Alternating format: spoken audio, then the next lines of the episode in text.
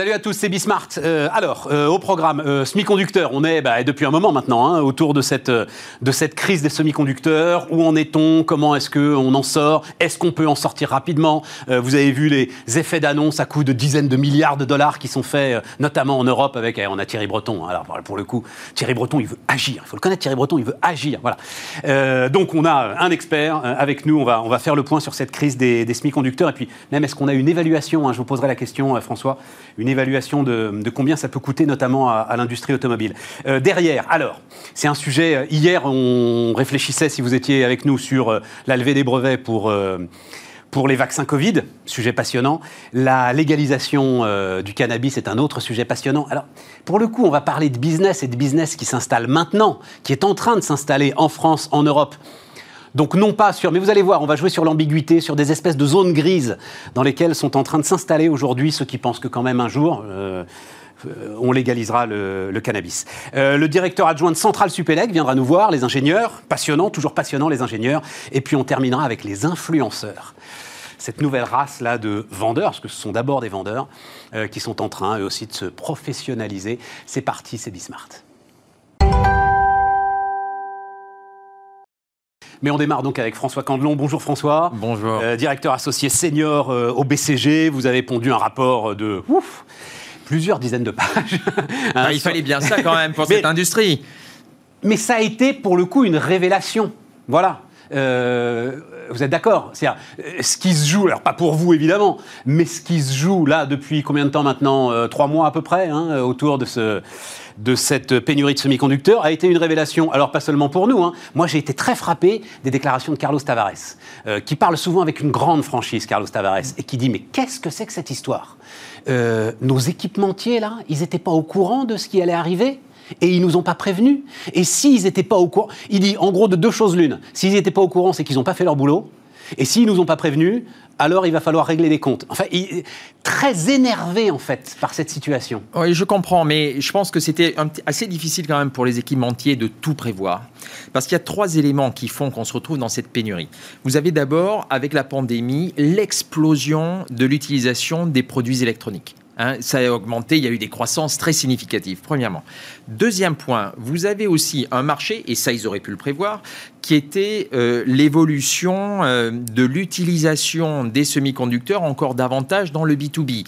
Parce que euh, il est clair que les semi-conducteurs, c'est la décennie qui vient. C'est tout ce qui est autour de l'IA, tout ce qui est autour de la 5G, tout ce qui est autour de l'Internet des objets, etc. Donc, c'est quand même très important et, j'y reviendrai. Ça a eu un impact parce que c'est pas parce qu'on a cette croissance qu'immédiatement vous avez les usines qui. évidemment. Mais la troisième chose qui était peut-être plus difficile à prévoir, c'est que en ayant la difficulté géostratégique entre les États-Unis et la Chine, les Chinois vont et ce qu'ils sont probablement en train de faire, faire des stocks de semi-conducteurs parce qu'ils ont peur que les États-Unis les empêchent de développer et de déployer leur réseau 5G. Et ils ont bien raison d'avoir peur.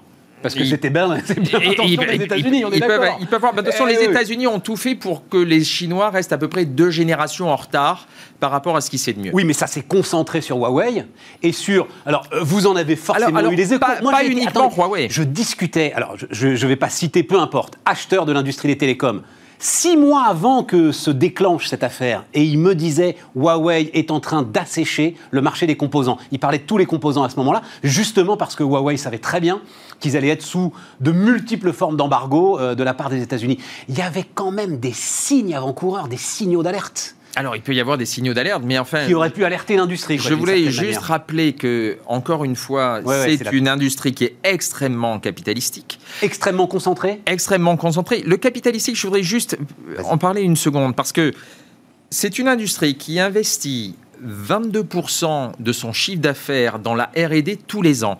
Ils investissent davantage dans la R&D que les, produits, que les laboratoires pharmaceutiques.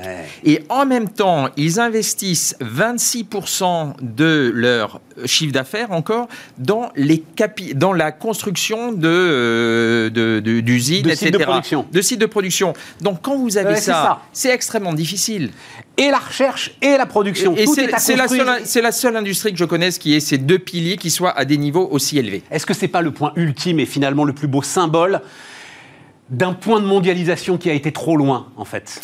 Alors, vous pouvez dire qu'il a été trop loin, ou au contraire, vous pouvez dire que cette mondialisation montre comment elle fonctionne. Parce que si vous n'avez pas cette mondialisation, il manque 1000 milliards de dollars d'investissement sur l'ensemble du, euh, dans l'ensemble du monde. 1000 milliards de dollars. Alors, est-ce que ça vaut pas le coup d'avoir une chaîne qui est pensée de manière mondiale, globale, pour justement permettre... Sur, donc, parce que ce que j'adore, c'est qu'on découvre des acronymes. C'est-à-dire TSMC, euh, ASML, ARM, etc. Autant de boîtes, mais totalement obscures, que personne ne connaissait encore il y a six mois, à part vous et puis euh, l'ensemble du secteur. Il y en a d'autres. Mais, TSMC, par exemple, le leader mondial, le taïwanais, il contrôle quoi, lui tout seul? 20, 30, 40% du marché aujourd'hui? Alors, il contrôle une grande partie du marché. Ce qui est intéressant, c'est que sur la production, il contrôle 92% des, euh, de la production des semi-conducteurs qui sont les plus avancés. Les plus avancés. Les plus avancés qui sont en dessous de 7 nanomètres.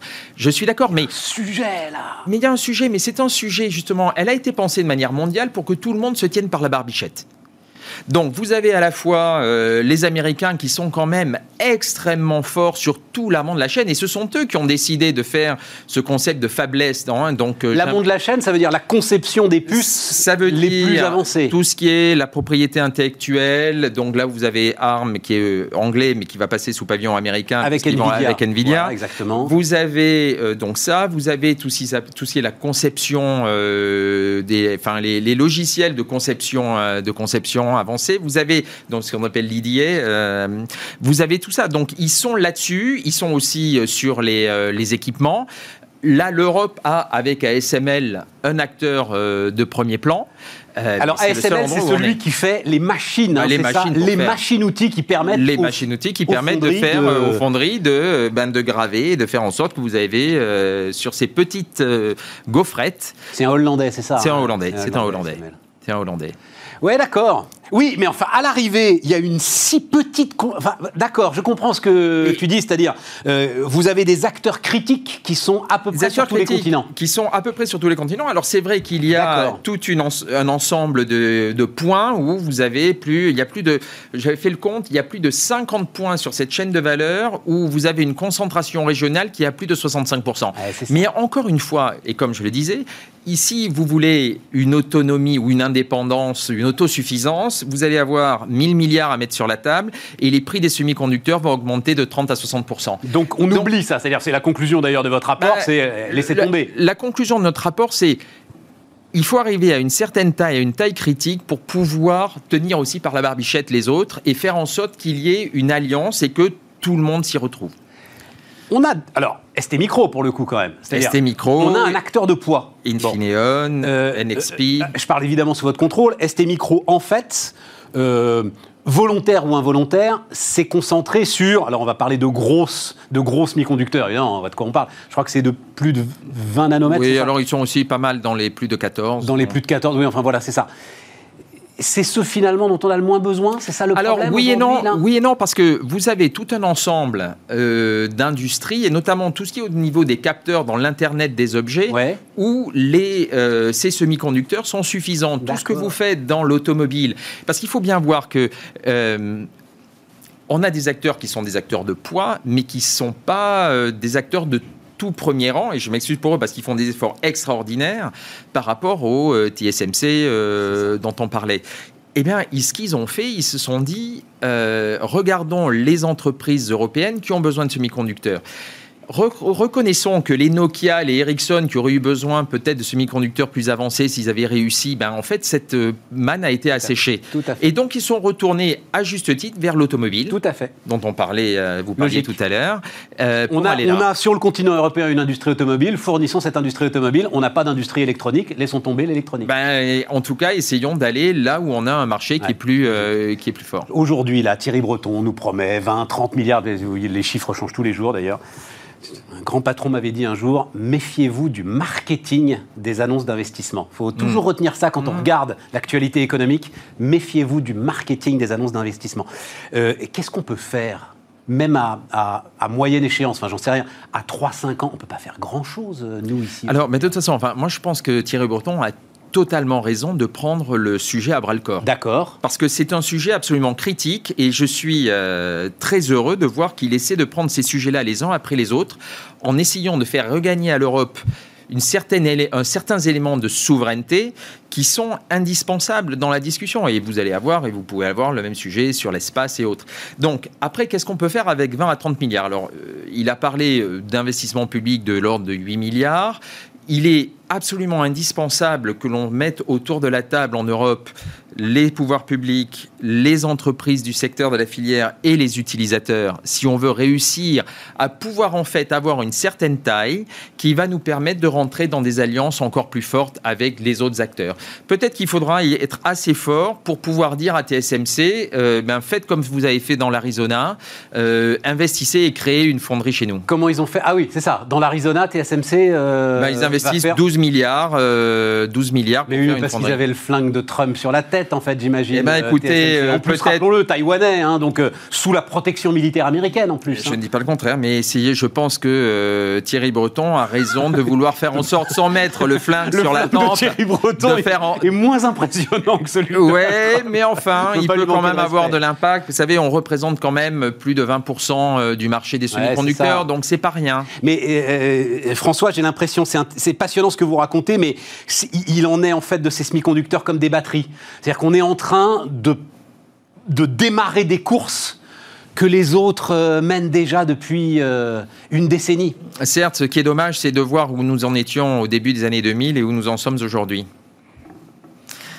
juste parce que euh, en début de la semaine, là, on racontait Elon Musk, biographie d'Elon Musk. La première entreprise créée par Elon Musk en 1995 dans la Silicon Valley, en fait, c'est les pages jaunes. C'est-à-dire qu'en 95, quand vous étiez le plus innovant des entrepreneurs dans la Silicon Valley, vous inventiez un truc que nous, on avait déjà sur le Minitel. Hmm.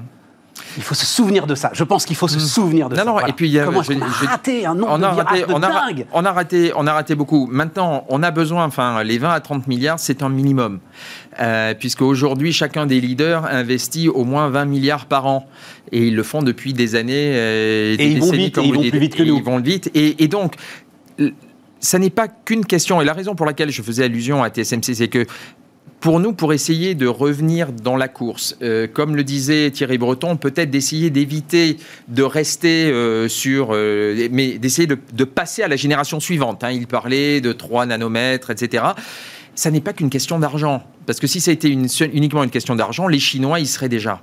C'est une question de compétence. C'est un petit peu comme euh, à la Renaissance, euh, les gens qui savaient faire, les Italiens qui savaient faire des miroirs. Bon, eh ben, on pouvait mettre du fric, euh, c'était pas obligatoirement suffisant. Donc on va avoir besoin aussi d'attirer des talents, d'attirer des talents probablement taïwanais, d'essayer de travailler peut-être avec TSMC pour pouvoir justement avoir cette capacité à passer à l'étape supérieure. C'est intéressant.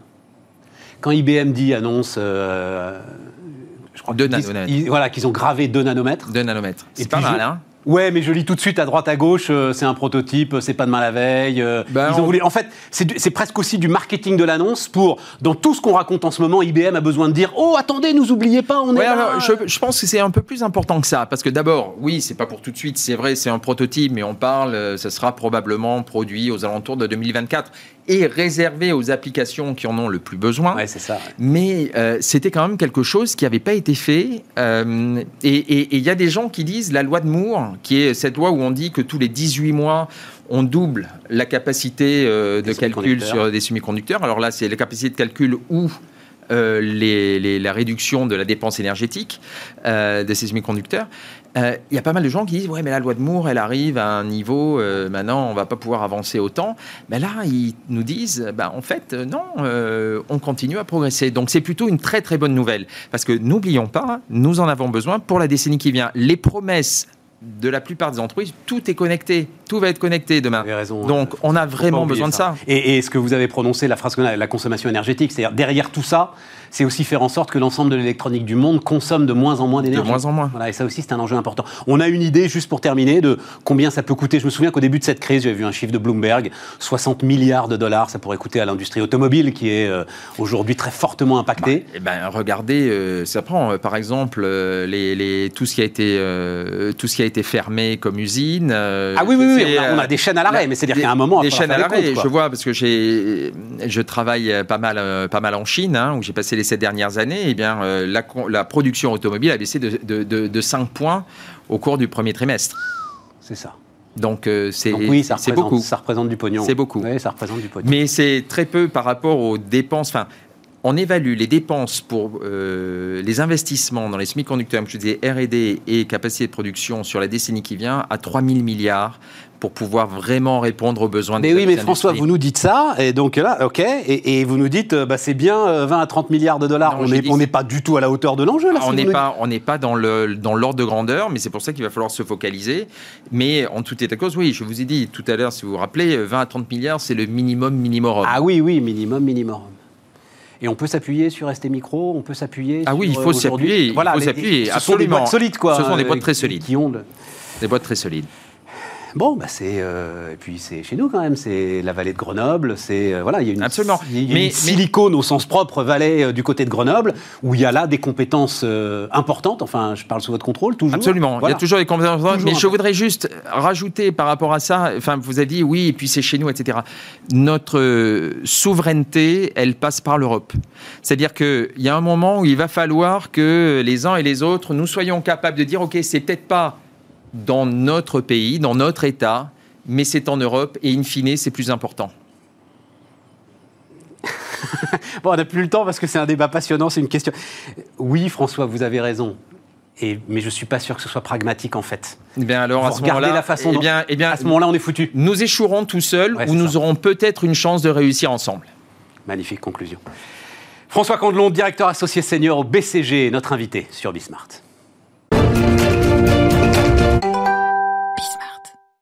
On repart, les amis. On repart avec Alexandre Lacarré, qui est avec nous, le, le PDG de Phytocan. Bonjour, Alexandre. Bonjour, Stéphane mais c'est même c'est du cyrillique euh, qui est tatoué. Et je suis désolé, euh, Alexandre. Il n'y a pas de souci, il n'y a pas de mauvaise question. J'en ai pas. Il y a que des mauvaises réponses. Et, j'en ai pas beaucoup des entrepreneurs tatoués. Ah bon. Voilà, faut être franc. Voilà, donc j'en profite. C'est du cyrillique. Oui, c'est du cyrillique, exactement. Et il y a écrit quoi?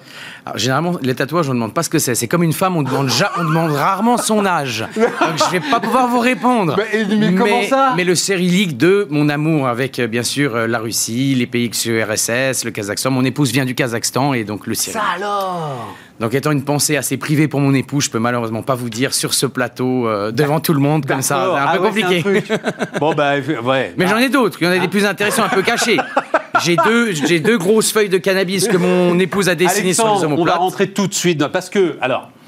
Remarquez, vous avez un petit mérite. Donc, alors, qu'est-ce qu'il fait là, notre entrepreneur tatoué? Il est très intéressant. Il vient de Suisse.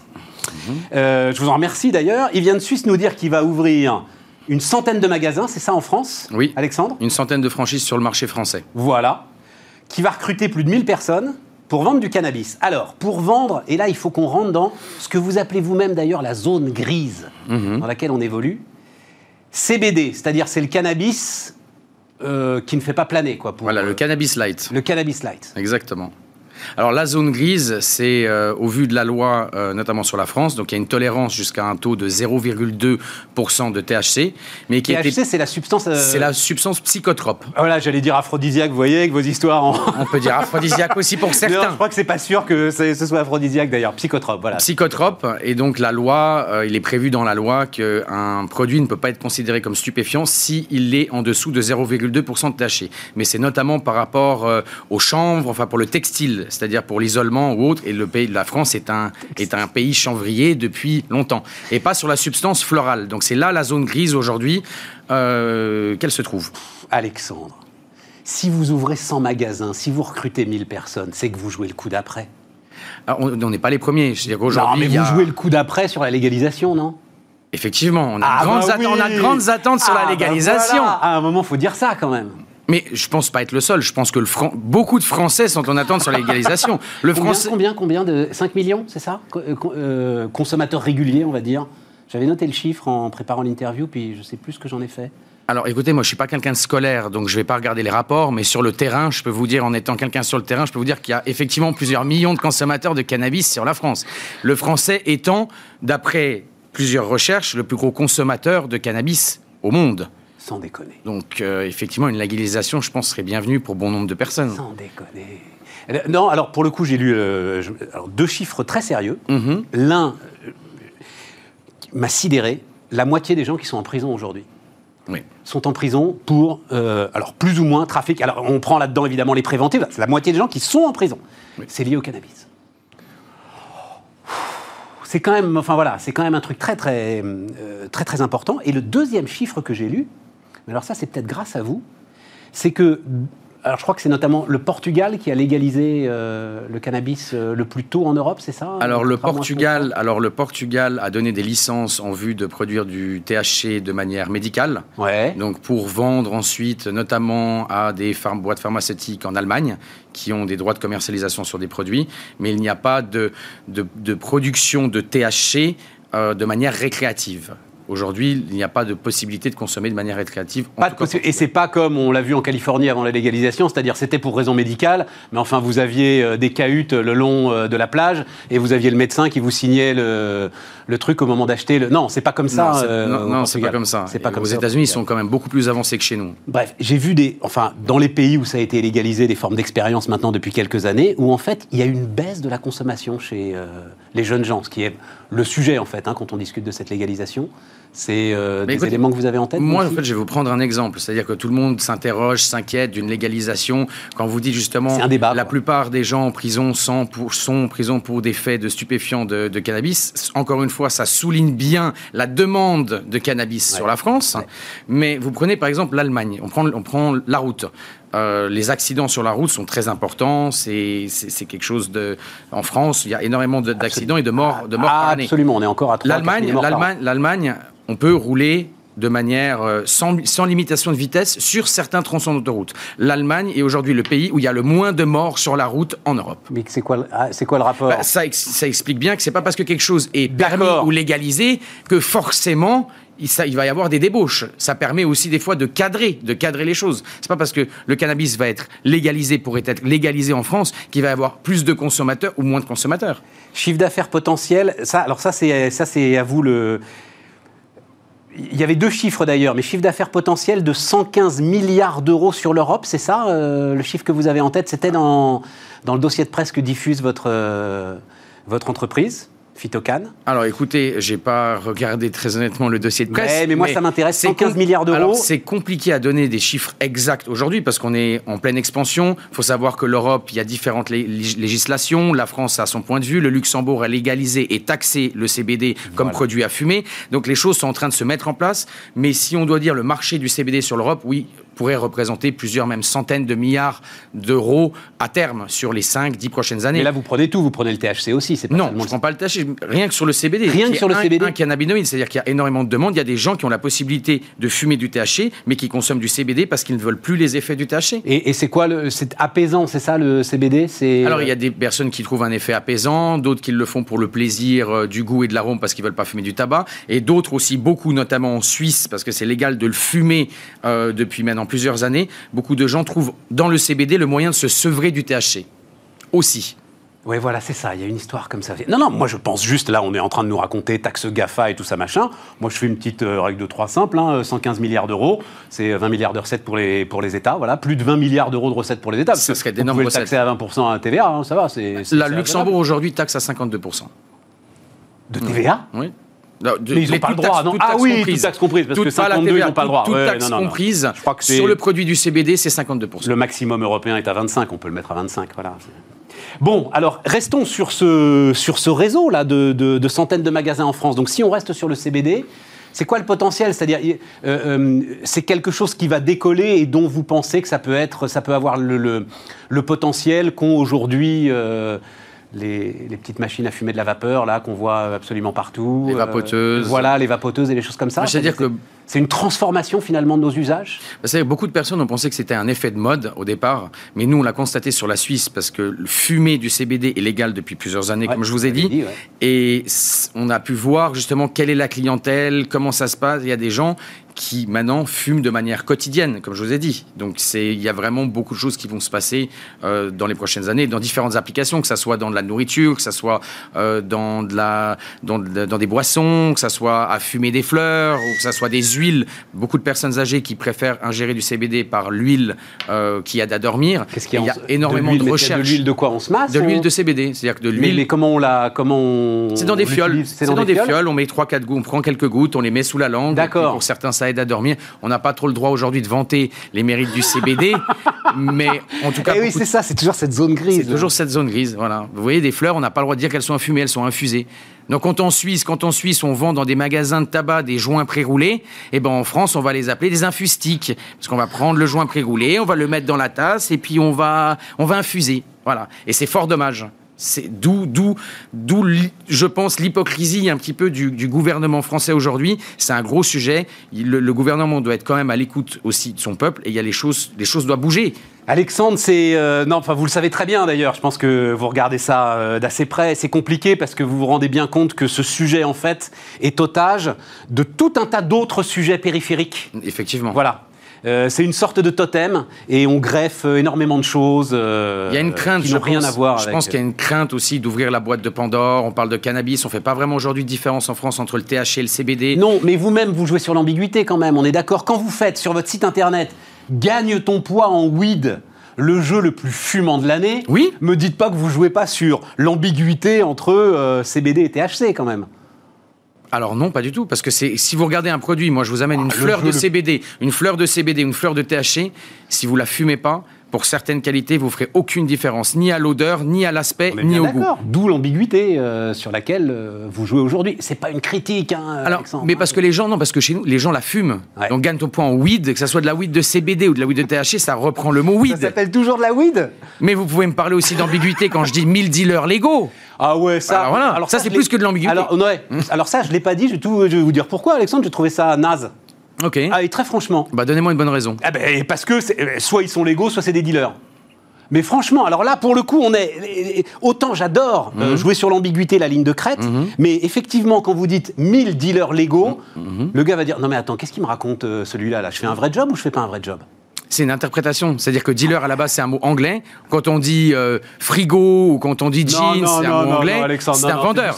mais c'est parce que c'est dans la tête des gens. C'est-à-dire que Ah nous, bah quand on dit, oui, mais parce que dealer, quand on va vendre des pochons de CBD, quand on va vendre des pochons de CBD, c'est qu'on est un dealer légal. Alexandre, on est un dealer légal. Alexandre, le langage, ça un commercial. le langage, c'est un émetteur et c'est un récepteur. Celui qui prononce un mot Mhm. ne peut pas s'affranchir de la façon dont son mot va être reçu. Et d'ailleurs, si vous dites dealer légaux, c'est bien que vous savez très bien ça Mhm. J'ai bien dit légaux. Eh ben oui, légaux. Bah oui. Bon, mais donc, brisons-la. Je voulais pas employer justement là parce que. Je... Mais il n'y a pas de problème. respect pour les entrepreneurs. Mais euh, on est bien d'accord, c'est des vrais jobs que vous proposez. Non, c'est des vrais emplois. Voilà. C'est des vrais emplois. Alors pour vous, je vais peut-être dire de commerciaux. On va dire commerciaux, Eh oui, ambassadeurs. mais bien sûr- non, des ambassadeurs, commerciaux, c'est mais des ambas- commerciaux. Des Des commerciaux. bah, bien des sûr. commerciaux. Ben oui, quand même. Ah oui. Vive les vendeurs. Moi j'ai un slogan, c'est Vive les vendeurs. Nous, on adore les vendeurs. Voilà. Les je suis vendeur sont- dans l'âme aussi. Hein. Pour Mais- faire ce business, faut être vendeur quand Ah, même. ça, hein. Puis ça, je le confirme. hein. Non, mais les vendeurs sont indispensables au miracle de l'économie. Tu vois, ça, ça, c'est, c'est indispensable. À la fin, il faut qu'il y ait un gars qui, qui, qui- qui ait la force de conviction pour que vous sortiez la carte bleue et que vous dites OK. Bon, et puis il faut pas être très bon vendeur pour vendre de la CBD. Il y a tellement de demandes que c'est pas compliqué. hein. C'est vrai, c'est ça. Il n'y a pas besoin de Et savoir. donc finalement, nous, on se refuse une sorte parce que alors vous la cultivez en Suisse, hein, euh, Oui. c'est ça, voilà. Oui. Vous pouvez pas la cultiver en France, même quand vous, c'est-à-dire que vous, vous allez pouvoir l'importer et, et je crois que vous dites même que même les douanes des fois vous refusent euh, des importations alors qu'elles n'ont pas le droit de vous les refuser. Euh, vous pourriez pas la cultiver en France ou vous allez pouvoir la, la, problématique de cultiver sur la France, comme je vous ai dit, la zone grise, c'est la tolérance par rapport à un produit à 0,2% de THC. Ouais, voilà, Mais ça. sur du, sur du, de- du, comment on appelle ça, sur du, du textile, enfin sur de, pas sur de la, la, la florale, pas, Pas- sur le produit pas floral. sur ce qu'on fume ou ce qu'on met dans Voilà, les pas infusions. sur du- la production Voilà. florale. Ce qui n'est pas le cas euh, sur euh, l'Union européenne euh, suite au cas de Canavape. Maintenant, le problématique, c'est aussi les génétiques, parce qu'on va trouver des génétiques stables qui vont aller jusqu'à moins d'un pour cent de THC, comme c'est le cas chez nous. Mais en dessous de 0,2, c'est très compliqué.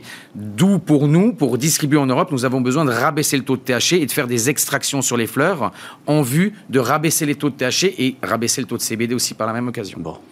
Bah, écoutez, on va suivre ça, hein, c'est très intéressant. hein. Il y, aura un petit. Enfin, c'est c'est Phytocan, c'est-à-dire le, le- les magasins Le que vous allez Phytocan. ouvrir. Et les magasins que vous allez ouvrir sous la marque Phytocan. Sous la marque Phytocan. C'est qu'aujourd'hui, on a plusieurs marques, on a huit marques, mais ça sera sous le groupe Phytocan. Alexandre Lacarré était euh, notre invité sur Bismart. On repart, les amis, on repart avec euh, Philippe Dufourc, donc euh, directeur adjoint de Centrale Supélec. Bonjour euh, Philippe. Bonjour, bonjour. Philippe, vous êtes. Alors, non, non, on va parler évidemment de Centrale Supélec, on va parler de, des ingénieurs aujourd'hui, de la formation des ingénieurs. Moi, bon, mais rentrons tout de suite dans le dur. on appelle ça, je crois, la demi-vie des compétences, c'est-à-dire le, le, temps pendant lequel la compétence que vous avez apprise reste opérationnelle. Voilà. Et les chiffres qui circulent, je ne sais pas, vous allez pouvoir me le confirmer, c'est 3-4 ans aujourd'hui, grand maximum, avant qu'il faille revenir à l'école ou enfin retrouver un cycle de formation pour retrouver toute sa compétence. On parle évidemment des, compétences qui sont les plus importantes. Comment est-ce qu'on forme un ingénieur dans ces conditions-là euh, ben, On le forme d'abord à, à, vivre 50 ans de carrière. Quoi. Donc c'est ça la première difficulté, c'est qu'en effet, j'ai coutume de dire que quand on forme un ingénieur, on lui apprend des sciences, en effet, vous avez parfaitement raison, qui seront mortes dans quelques années. C'est ça. C'est ça qui est extraordinaire. Il rentre à Supélec, il commence à apprendre des trucs, ce sera obsolète quand il sort presque. Ah non, non, quand même pas. C'est combien de temps la scolarité euh, C'est trois ans, trois ans, ou quatre ans quand ils font une année de césure. Trois ans ou quatre ans quand ils font une année de césure. Donc c'est vrai qu'on a, on a, un double objectif. D'abord, d'abord évidemment, euh, faire en sorte qu'ils soient opérationnels dès leur sortie, parce que les entreprises, quand elles recrutent, c'est pas nécessairement pour attendre et les reformer trois ans de plus. Donc il faut qu'ils soient opérationnels, mais il faut qu'ils soient opérationnels 40 ans après également. Donc il n'y a pas d'obsolescence programmée chez l'ingénieur, ça c'est clair. Eh, c'est ça. Donc ça veut dire quoi il faut lui apprendre à apprendre. C'est finalement ça le on lui apprend à apprendre, on lui apprend surtout à être très curieux et on lui apprend à se dire qu'il va devoir progresser en permanence et continuer à apprendre et à servir en même temps. Ça, c'est extrêmement important. Alors, alors c'est facilité Servir, attendez, ça m'intéresse l'utilisation ah bah, du mot servir. Ben parce que sinon, ah, servir, utilitaire, vous voulez dire Moi, je pensais servir les drapeaux, ah euh, la Marseillaise. Euh. Servir, servir, la cause qu'il défend, ah c'est-à-dire les entreprises, leur développement, le progrès, euh, toutes ces choses qui ont fait qu'il a choisi ce métier. sinon, quand même, il faudrait autre chose. Donc, il va falloir qu'il serve, qu'il soit utile et qu'en effet, il, n'atteigne pas, vous avez raison, son, son, domaine d'incompétence trop tôt. S'il atteint son domaine d'incompétence trop tôt, ben, il est fichu, on le vire. ça, c'est clair. Il pourra plus servir. Ah oui, mais c'est terrible comme. Euh, ah ben oui, ça c'est servir. Alors par contre, il y, a quand même, on distingue en général trois types de compétences. Hein. C'est-à-dire que quand il arrive, il a des compétences scientifiques et techniques qui sont quand même assez fortes. Hein, je vais, et c'est pour ça que les entreprises le recrutent parce qu'il est à jour. Il est vraiment à jour. On est un établissement dans lequel il y a de la recherche, dans lequel on a des contrats avec des entreprises, dans lequel on est en avance, on a une vision, on cherche à développer chez lui une vision. Donc il arrive, il est en avance, il amène, il amène quelque chose, une expertise scientifique et technique, pas technologique, parce que ça c'est vraiment des propriétés d'entreprise, mais il amène une expertise scientifique très forte. Cette expertise scientifique, il va la développer, mais à un moment donné, il va exercer une autre, une autre compétence. C'est la compétence managériale. Oui. Et parce que à ce moment-là, quand il connaît un peu le business, quand il connaît un peu le monde, il est en capacité de jouer un chef d'orchestre, c'est-à-dire de diriger euh, des ingénieurs qui, eux, sont spécialistes. Vous savez qu'on forme des ingénieurs généralistes. Donc il devient un peu un chef d'orchestre, c'est-à-dire qu'il en sait un petit peu sur beaucoup de choses, euh, moins bien qu'un spécialiste, mais il peut diriger, il peut manager. Il peut manager des équipes. Et ça, c'est sans doute, je ne vais pas dire le plus important, mais on trouve jamais rien tout seul. Ah ben non, ça c'est clair. Voilà. Ça c'est très clair. Sinon, il fait de la recherche. En recherche, on, ça. A plus, on a plus nature à trouver les choses. Mais quand on est en, et, même en recherche, je pense que. Et même en recherche, évidemment, il y a des sociétés savantes, on échange, on fait des congrès, on partage. mais dans, l'entreprise, effectivement, il faut cette capacité à ah. fédérer et seuls les ingénieurs peuvent fédérer des ingénieurs? Euh, oui, Ouais, oui, poser comme ça la question, c'est bien oui. Seuls les ingénieurs peuvent fédérer des ingénieurs. Par contre, euh, il n'y a pas que des ingénieurs qui managent, ça c'est clair, euh, évidemment. Technique, managériale, c'est quoi la troisième compétence Stratégique. Stratégique. Ben oui, parce qu'à un moment donné, euh, vous en avez marre de diriger des équipes, vous avez, vous avez atteint une dimension où vous avez une vision vraiment stratégique pour l'entreprise ou pour des entreprises, et là on vient vous chercher sur des secteurs d'activité dans lesquels vous êtes très fort, où vous connaissez le business, vous connaissez la concurrence, vous connaissez tout ça, et vous connaissez la technique parce que vous avez commencé par ça, vous connaissez la façon de piloter les équipes et vous rentrez dans une compétence stratégique. Et à ce moment-là, vous avez un bureau, il n'y a rien dessus, vous recevez des gens et vous leur dites ce qu'il faut faire. c'est le contraire de scientifique qui lui a des bouquins partout. Mais c'est bien ça, c'est bien ça, ça vous faire de la stratégie. c'est génial. Ouais, je crois. C'est génial, c'est génial. Mais tout est génial. Alors attends, Philippe, le, truc moi qui réchauffement, transition énergétique, etc. et tout. Bref, le, le, le, vrai sujet du monde devant lequel on est aujourd'hui, en fait, c'est un sujet d'ingénieur. Je pense que c'est beaucoup. Les ingénieurs tiennent entre leurs mains le salut de la planète. Ouais, c'est quand même leur donner énormément de responsabilités. Ah non, non, je crois pas. Euh, non, je, je, vais être un peu plus nuancé. C'est désolé, mais, mais je pense que ces sujets-là, les sujets de développement durable, de transition énergétique, ils engagent toutes les disciplines du monde, qui sont des, ce sont des disciplines économiques, sociologiques, scientifiques, bien entendu. La, solution n'est pas que scientifique et technologique. L'appréhension peut être scientifique, doit être, parce qu'aujourd'hui on assiste à des discours qui ne sont pas assez. Voilà. Ça, je suis d'accord avec vous. Les ingénieurs, à mon sens, sont indispensables dans ce dispositif, mais ils doivent être entourés aussi d'autres expertises et d'autres compétences. Sans doute, mais aujourd'hui, en gros, on a une alternative. On nous dit, soit c'est la décroissance, euh, le CO2 est corrélé au PIB, vous voulez baisser le, le CO2, faut baisser le PIB.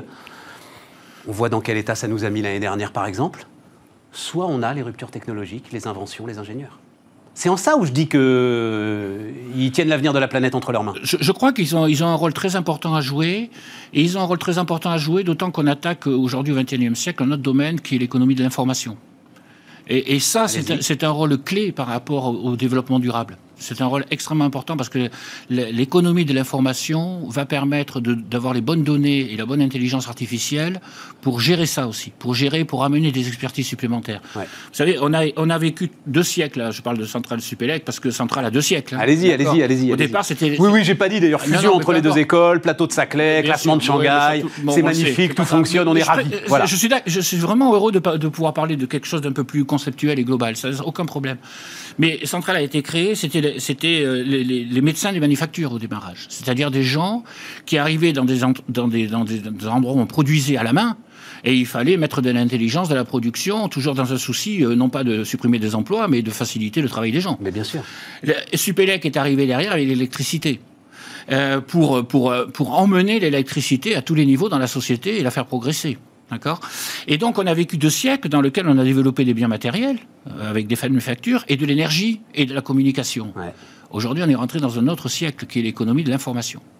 Donc il y a un troisième produit qui arrive derrière. Après l'économie du matériel, l'économie de l'énergie, hein, qui nous a entraîné aussi euh, là où on en est, et sur lequel on formait des ingénieurs sur la fin du XXe siècle majoritairement. Aujourd'hui, on rentre dans une sphère, une nouvelle sphère, qui est l'économie de l'information. Et l'économie de l'information, c'est celle aussi, c'est une, c'est une solution à la maîtrise de l'économie du matériel et de l'économie euh, de, de, ce que j'appelais l'immatériel, c'est-à-dire aussi l'énergie. Philippe, euh, Enfin, vous l'avez peut-être vu, il y a une thématique dans le discours économique optimiste aujourd'hui euh, qui se résume dans Roaring Twenties et qui dit en gros la croissance extraordinaire 1920, la décennie 1920, est liée en fait à la pleine puissance de l'électricité. C'est-à-dire c'est le moment où ça y est, l'électricité est absolument partout et où elle donne cette pleine puissance. Et euh, les nouvelles Roaring Twenties un siècle après, c'est justement quand l'économie de l'information, ça y est, se diffuse partout et donne sa pleine puissance. Absolument. Voilà, c'est ça. Je, suis intimement persuadé de ça. Et alors ça, c'est des opportunités extraordinaires. Parce que ces opportunités répondent à des, à des, paradigmes qui vont complètement changer et qui peuvent intéresser beaucoup plus de gens. Mais ça veut dire que, attends, parce que je veux revenir sur le mindset de l'ingénieur, moi l'ingénieur, il peut avoir quand même une idée de fabriquer de machines. Enfin, il y a quelque chose de très très noble à développer la puissance de l'industrie. Bien sûr, mais ça va rester. oui, mais la data à côté paraît presque. Mais la data, elle rentre dans l'industrie complètement. L'usine 4.0, c'est quoi? L'usine 4.0 c'est de, de, la manufacture euh, dans lequel, à un moment donné, on a rentré au 19e siècle euh, de l'intelligence au point de vue machine, puis au 20e de l'électricité et au 21e de la data. Aujourd'hui, les, formes, les formes, je dirais, durables les formes durables de production rentreront la data. L'usine 4.0, c'est une usine intelligente dans laquelle il y a de l'intelligence artificielle partout, qui permet d'optimiser un grand nombre de choses, euh, qui permet l'économie circulaire facilement, qui permet des, solutions qui vont être durables. Alors, est-ce que ça veut dire que les ingénieurs qui rentrent aujourd'hui à Centrale Supélec sont d'abord des data scientists? Il y en a beaucoup. Il y a, il y a, eu une revalorisation des maths et de l'info qui est extrêmement forte à Centrale Supélec aujourd'hui. Hein, et ça, c'est clair. Au dépend d'autres disciplines comme la physique, que je regrette, puisque moi, je suis physicien d'origine. Vous êtes physicien, ça. Mais, par exemple, la physique aujourd'hui, qui a été un grand boom euh, dans les années 80, parce que ça a permis la production de semi-conducteurs, de processeurs, toute, toute la microélectronique. Et, mais on n'est pas au bout de tout ça, on vient d'en parler, là. On n'est pas au bout quand même de la croissance des microprocesseurs. mais euh, avant on est toujours sur la microélectronique aujourd'hui, où on a des évolutions, mais pas de rupture clairement, la rupture, ça sera l'ordinateur quantique. et l'ordinateur quantique, c'est des datas, c'est autre chose. Hein, parce qu'il va falloir créer de nouveaux types d'algorithmes, de, nouvelles façons de traiter les données. Et l'ordinateur quantique, derrière, il y a des maths à ne plus savoir qu'en faire. Et, évidemment, une reproduction des algorithmes informatiques tout à fait nouveaux. Combien de fois j'ai entendu des gars dire Oh, les maths, vous êtes sûr, les maths Voilà, il y a des maths à plus savoir qu'en faire. Ah ben, c'est ça la croissance du monde, c'est des maths à plus savoir qu'en faire. Voilà. Les maths, parce que ça permet de modéliser de façon assez rigoureuse et, très scientifique des choses qui se produisent. On en a vraiment besoin aujourd'hui. Et puis on a besoin de certitudes et les mathématiques nous donnent des certitudes. Il y a assez peu de choses qui nous donnent des certitudes. Hein, euh, les mathématiques nous donnent des certitudes, mais elles ont une vertu supplémentaire, c'est qu'elles sont capables de quantifier les incertitudes. Et, ça, c'est très important. Plus. Parce qu'on parce qu'on entend beaucoup de discours basés sur des certitudes. Je vois jamais une barre d'incertitude dans ce qu'on nous montre dans des statistiques, même sur le Covid aujourd'hui. Et, on, se grandit. À, pouvoir mesurer les incertitudes et à pouvoir les maîtriser. Hein. Donc, euh, c'est pas être indéterministe que de mesurer des incertitudes, c'est au contraire maîtriser les déterminismes. Et ça, c'est essentiel. Cette démarche scientifique, elle est essentielle aujourd'hui. Et ça, c'est des mathématiques, bien entendu. Ils sont rêveurs, les, les, jeunes ingénieurs qui rentrent aujourd'hui. Je veux dire, est-ce qu'ils sont, est-ce que justement ils ont, ils, ont en tête ce potentiel en fait ah, Ils l'ont, et puis ils ont une conscience euh, de, des thèmes que, qu'on évoque là, la conscience du développement durable, le, jeu, qui, le, rôle qu'ils ont à jouer. Ils ont une conscience considérable de cette question-là. J'en parlais encore ce matin avec des élèves. Par exemple, je pose la question de savoir quelles entreprises choisir. Euh, est-ce que je vais, est-ce que je refuse les entreprises entre guillemets qui sont un peu euh, Est-ce que je vais pas chez Total quoi? Voilà, Est-ce que je refuse Total Voilà, est-ce que je refuse Total Est-ce que je vais faire des ONG ou des choses dont je suis Et vous répondez quoi? Et vous répondez quoi? Et les deux, mon capitaine. Moi je dis deux. Fonce, si vous voulez, fonce, c'est Total la puissance, c'est eux qu'il faut changer. Et d'ailleurs ils sont volontaires pour changer. Ben, ils, ont bien compris que si on veut euh, maîtriser le train, il faut monter dans la locomotive. Et voilà. Hein, il suffit pas de se mettre sur la voie. Et voilà. Et donc, c'est une belle phrase. Eh ben oui, Gardez-la celle-là. Et donc, mais, je la ressortirai. Ah, ouais, ah ouais, elle est magnifique. elle est magnifique. Et la locomotive, elle est dans des endroits euh, puissants. Elle est, elle est là. Donc il faut aller dans la locomotive. Et, et c'est là qu'on a un rôle à jouer. Hein. Euh, sortir avec sa banderole et se mettre sur la voie, euh, ça n'a jamais servi personne. Ça a écrasé tout le monde. Les filles, est-ce que les filles comprennent cette puissance? Parce que moi, je me souviens, j'ai des. Il faut absolument que les filles deviennent des ingénieurs. On en a besoin, etc. Alors ça, c'est une formidable opportunité dans d'autres domaines. C'est-à-dire qu'aujourd'hui, il y a des secteurs tout à fait nouveaux qui appellent, grâce à la data, notamment aux mathématiques, qui appellent des ingénieurs. Je pense à des métiers, à des secteurs tout à fait inattendus. La santé, bien sûr. Aujourd'hui, on voit, on voit l'importance dans la santé, de la modélisation, des de, data, en génétique, euh, évidemment, c'est les maths. On voit dans les secteurs du vivant, et dans les secteurs de la pensée, il y a une aspiration d'ingénieurs aujourd'hui qui est euh, surréaliste. Et la santé, on pourra dire ce qu'on veut, eh ben, ça attire les filles. Les bio, ça attire les filles. Quand vous regardez une école comme AgroParisTech, elle a 70% de filles sur les sciences du vivant. Et nous, on est à 20%, euh, parce que les maths sont vécues jusqu'à présent. Mais il va falloir que ça se transforme, ça, à un moment quand même. Non, mais ce que je veux dire, on en a besoin, on a besoin de tous les bras. Ce que vous venez de décrire, ah, bien sûr on, a, besoin, de tout le monde, en fait. Et on a besoin d'une diversité. les intelligences. Pour remonter, pour remonter encore la valeur des diplômes, parce qu'on passe à côté de talents inouïs avec, euh, avec notre système qui est quand même un système aujourd'hui relativement inégalitaire où on manque de filles dans les écoles d'ingénieurs, où on manque de boursiers dans les écoles d'ingénieurs. C'est une réalité, il faut, il faut le dire. Absolument. Mais le, but, c'est d'augmenter cette proportion-là, pas pour faire plaisir à la nation. Le but, c'est qu'en augmentant cette proportion-là, on va encore mieux alimenter des ingénieurs de très haut niveau qui vont pouvoir se mettre dans des secteurs complètement différents. Mais oui. Le secteur du sport est un secteur qui appelle des ingénieurs aujourd'hui.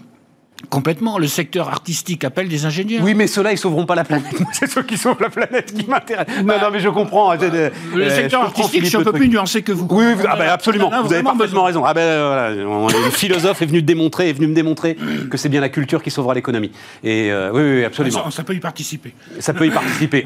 Allez-y un bon coup, mais on est quasiment au bout. Vous me faites parler à fond. Mais c'est la passion. Voilà. C'est la passion. C'est la passion. Et comme en amphi, je perds ma voix.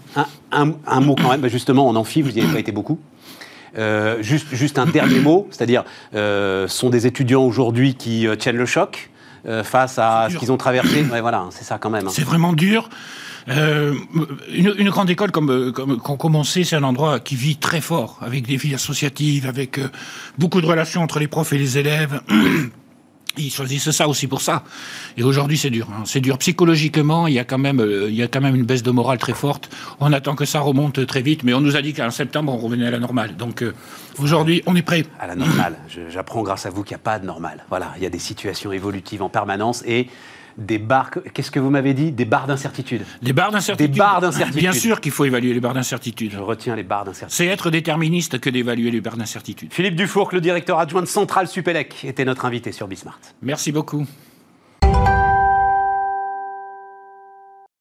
On termine les amis, on termine avec Ruben Cohen qui est avec nous. Bonjour Ruben. Bonjour Stéphane. Ruben, il est rentré dans ce studio et il a fait une story, c'est ça? Exactement, une story. Une story. Une story. Parce que tout se vit en fait à travers des stories. Exactement. Tout se vit à travers des réseaux sociaux, tout se vit à travers des posts, des messages, des... c'est ça. Oui, en 2021, c'est ça. Tout se vit, alors pas tout, mais beaucoup de choses sur les réseaux sociaux, euh, que ce soit Instagram, TikTok, Snapchat.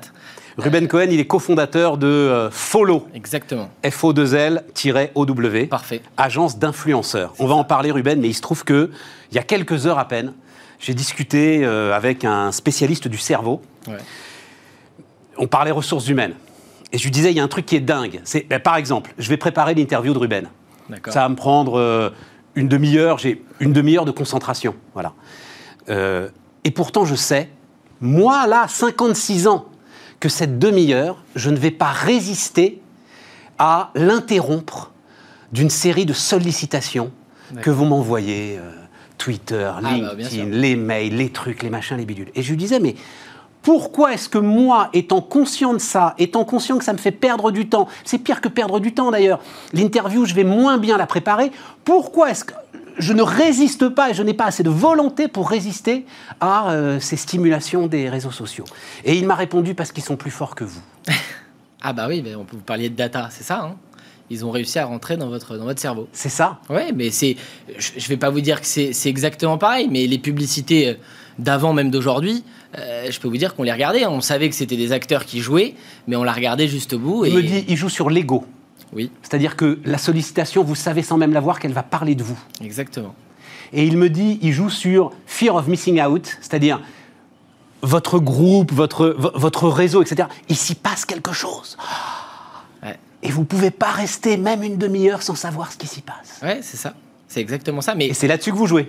C'est là-dessus qu'on joue. Alors, euh, euh, c'est vrai que l'interview d'avant, c'était beaucoup axé sur la data c'est hyper intéressant, on peut raconter beaucoup de choses, notamment ce que vous venez de dire sur le fait que bah, euh, grâce à des algorithmes, ils arrivent à rentrer dans votre tête et faire en sorte que vous devenez accro à votre, votre smartphone, en fait, tout simplement.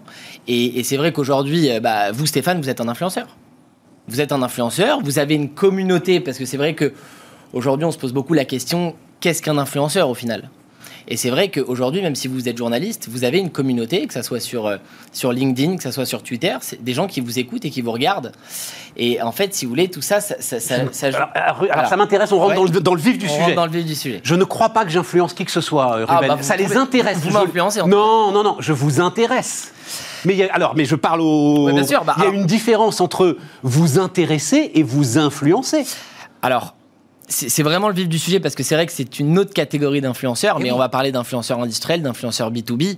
Aujourd'hui, pour moi, euh, et je pense pour beaucoup de monde, vous êtes un influenceur B2B sans même le savoir, sans même le vouloir parce que vous allez, en fonction du parcours que vous avez fait, en fonction de votre métier, de votre expérience, vous allez forcément influencer votre communauté qui vous suit au quotidien et vous allez avoir euh, des avis sur des sujets. Vous allez, euh, euh, je vais même vous dire aujourd'hui, vous avez une veste de costume grise. Certains hommes vont vous voir et c'est vrai, c'est un fait. Et ils vont aimer la manière dont vous la portez et vont se dire. Ah non, les mecs, non, pas sur ce terrain-là. Ah, Allez, pas sur ce terrain-là, les gars, c'est possible. Mais, non, non, non, non, non, c'est toujours la même. Eh enfin, J'en ai trois, les mêmes. Elle, est très belle. C'est toujours les mêmes. J'en ai mêmes beau, mais en fait, finalement, l'influence, c'est ça. C'est que sans le vouloir. Made in France, Limoges. Voilà, on peut en faire la pub. Ah, bah oui. Eh ben ah, bah oui, absolument. Mais, en fait, mais je vais vous dire, c'est aujourd'hui l'influence de 2021, c'est ça. Euh, c'est plus euh, mettre en avant de manière évidente un produit avec un code promo, parce que c'est vrai que beaucoup euh, ont cette image en tête. C'est terminé tout ça. Aujourd'hui, c'est une influence naturelle où on va parfaitement intégrer le produit, où on va parfaitement intégrer le service, peu importe de quoi on parle. Mais au final, c'est ça. Et je peux vous le dire qu'aujourd'hui, vous, sans le vouloir, vous influencez les gens. Alors attends, on est au cœur du sujet parce que c'est ça qui m'intéresse. Mais on va parler quand même des vrais influenceurs. Bien sûr, bien sûr. Follow, euh, c'est 25 influenceurs aujourd'hui avec lesquels vous travaillez en exclusivité, c'est ça? Ouais, c'est 35 aujourd'hui parce que bah, tous les mois ça. Parce que tout augmente. Voilà, tout augmente. C'est 500 influenceurs en, partnership. C'est récemment une annonce avec, euh, avec euh, l'association stratégique European Digital Group avec Vincent Klingbeil que vous avez reçu. Qui est venu nous voir parce que cette histoire me passionne, évidemment. Et c'était, bah, c'était d'ailleurs votre interview très passionnant. C'est les nouveaux territoires de l'information. C'est exactement c'est, ça. Et, Vincent Klingbeil et, son équipe nous accompagnent depuis attends, 4 mois. Euh, quand tu dis influenceurs en exclusivité, c'est-à-dire pour toi, sont, tu gères leur carrière comme on gère, parce que d'ailleurs vous parlez de talent, vous parlez de construction de carrière, comme des acteurs et des chanteurs? Vous l'avez vu 10% oui, oui, oui, bah, bien sûr. C'est exactement ça. C'est exactement ça. Voilà, dans l'influence. Dans l'influence. Bon alors, d'abord, comment on les détecte? C'est-à-dire, euh, comment est-ce qu'à un moment vous dites, lui est influenceur? Alors ça a forcément changé parce que quand on a démarré, bah, on était vraiment, euh, on était en demande. Euh, il fallait absolument qu'on manage des talents. C'est comme ça qu'on a démarré, hein, avec mes trois associés dans un 15 mètres carrés, avec deux ordinateurs, avec 1700 euros chacun. C'était il y a combien de temps ça? C'était il y a 5 ans. Il y a 5 ans. Voilà, donc c'était vraiment, ça a démarré comme ça et il fallait trouver un talent. Donc on était demandeurs, nous follow. On a commencé avec un talent qui s'appelle Maya Adorable, avec qui on a commencé. Maya Adorable. Exactement, qui avait 70 000 followers sur Instagram. Et on a commencé parce que. Euh, et, et elle influence sur quoi Maya Adorable Alors elle, ça va être beaucoup la mode. Euh, et c'est un lifestyle. Elle va nous partager sa vie et elle va nous influencer sur tout type de sujet. D'accord. C'est ça qui est intéressant. Et on a commencé avec elle parce que sa ligne éditoriale, parce qu'on va parler de ligne éditoriale aussi dans l'influence, ah, mais bien sûr. va nous intéresser. Donc on a collaboré avec elle il y a maintenant 5 euh, ans puisqu'elle a démarré et euh, aujourd'hui elle a près d'un million de followers et en fait si vous voulez on va gérer tout de A jusqu'à Z. Euh, Je peux vous demander le chiffre d'affaires d'un influenceur comme Maya ah, Non, d'un influenceur, c'est beaucoup trop variable. Mais, et surtout que bah, au fil du temps, ça a évolué. Donc, j'ai pas son chiffre exact. Je croyais que vous parliez de follow. Mais un influenceur macro, parce qu'on parlera après voilà, un influenceur macro, peut gagner entre 5 000 et 30 000 euros par mois c'est pas non plus ah phénoménal. Non, alors à bien distinguer. je, hein, je, suis presque un peu déçu en fait. non mais alors attention, il y a, y, a, y a, deux catégories aujourd'hui sur le marché de l'influence. Il faut vraiment bien qu'on distingue parce que je sais qu'il y a eu un, un, certain buzz autour d'une affaire. C'était autour de la télé-réalité. Ouais. Et, et, c'est vrai que ce n'est pas du tout les mêmes secteurs de l'influence. Sur la télé-réalité, il y avait avoir des montants beaucoup plus gros. Euh, certains ont entendu parler de 300 000 euros avec une influenceuse qui vivait à Dubaï.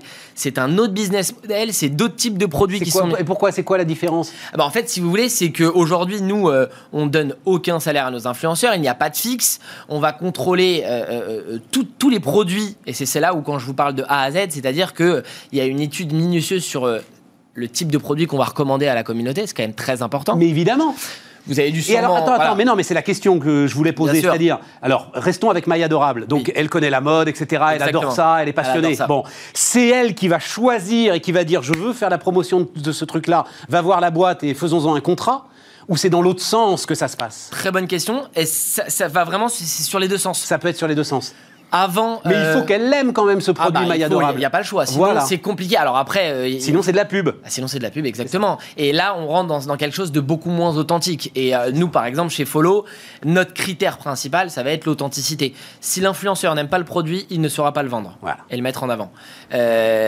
donc ça, c'est très important. Et c'est parce que, et c'est pour ça, parce que vous avez démarré il y a 5 ans, et moi, je me souviens très bien, il y a 5 ans, c'était il y a 5 ans on va dire, la première crise des influenceurs. Je me souviens très bien de L'Oréal à un moment disant Non, mais dites donc, les gars, là, est-ce qu'on n'est pas en train de se faire totalement fourvoyer sur des chiffres de vues qui sont bidonnés, des chiffres de followers qui sont bidonnés, etc. etc., Mais c'est aussi ça qui nous a donné envie de faire ce métier. Voilà. C'est qu'à un moment donné, il fallait contrôler ce marché de l'influence, euh, parce que vous parliez de data tout à l'heure on est capable de fournir des data, on est capable de fournir des, des, chiffres qui parlent énormément aux annonceurs. Et euh, un, influenceur qui recommande tout bêtement un produit en le mettant en avant avec un code promo, bah, c'est vrai que L'Oréal, quand s'est rendu compte de ça, ils se sont dit, bah, attendez, là, là ça, ça va plus. Ça s'appelle du téléachat finalement. voilà, ça s'appelle du téléachat. Mais bon, le téléachat marche quand même très très bien. Mais moi j'aime tous les vendeurs du monde. Sur une autre cible, mais le téléachat. Absolument, absolument. Oui, bien sûr. Tout à fait. Mais c'est pas la même chose, on est d'accord. Non, c'est pas la même chose parce qu'encore une fois, sur un téléachat, c'est on va prendre des produits et de manière brute, on va les mettre en avant. Euh, c'est un système qui marche très très bien sur une cible particulière. Là, euh, c'est plus, voilà, on va raconter une histoire autour de quelque chose. C'est ça au final le métier de follow. Euh, nous, on va exercer trois choses hein, pour vous raconter nos trois expertises. On va être manager d'influenceurs, agent d'influenceurs, c'est la première expertise. C'est comme ça qu'on est né.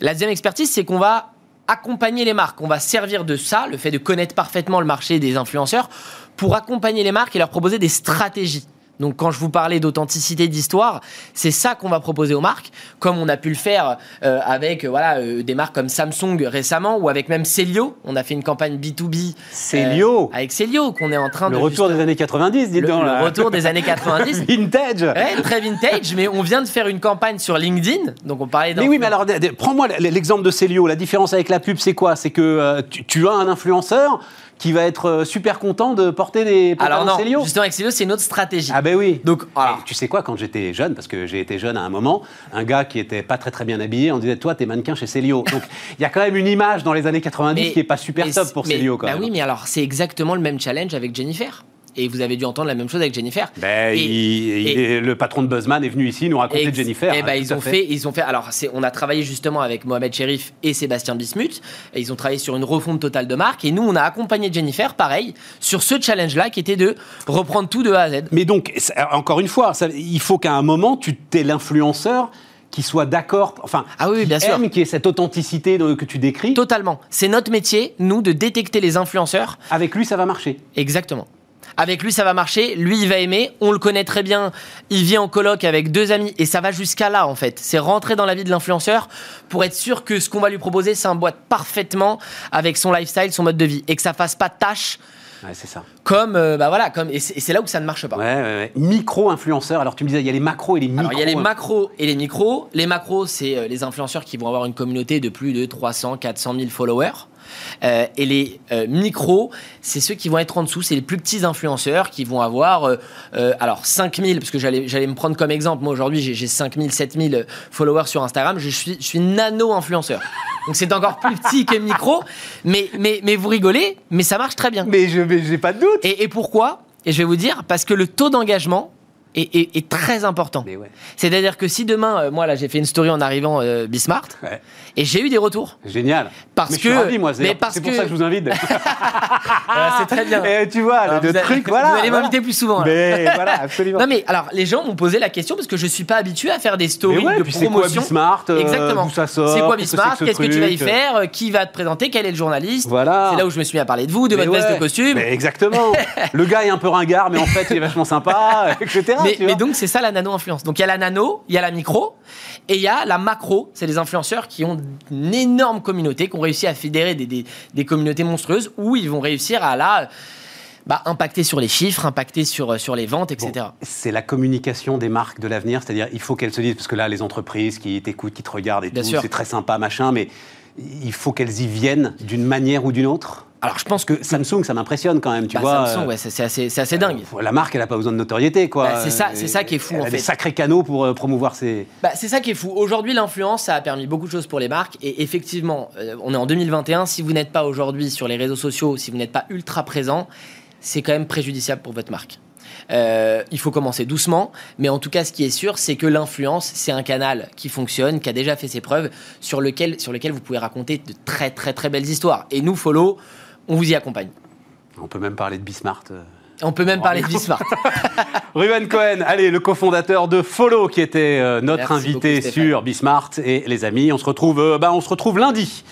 On se retrouve lundi, ouais, on va souffler un petit peu ensemble.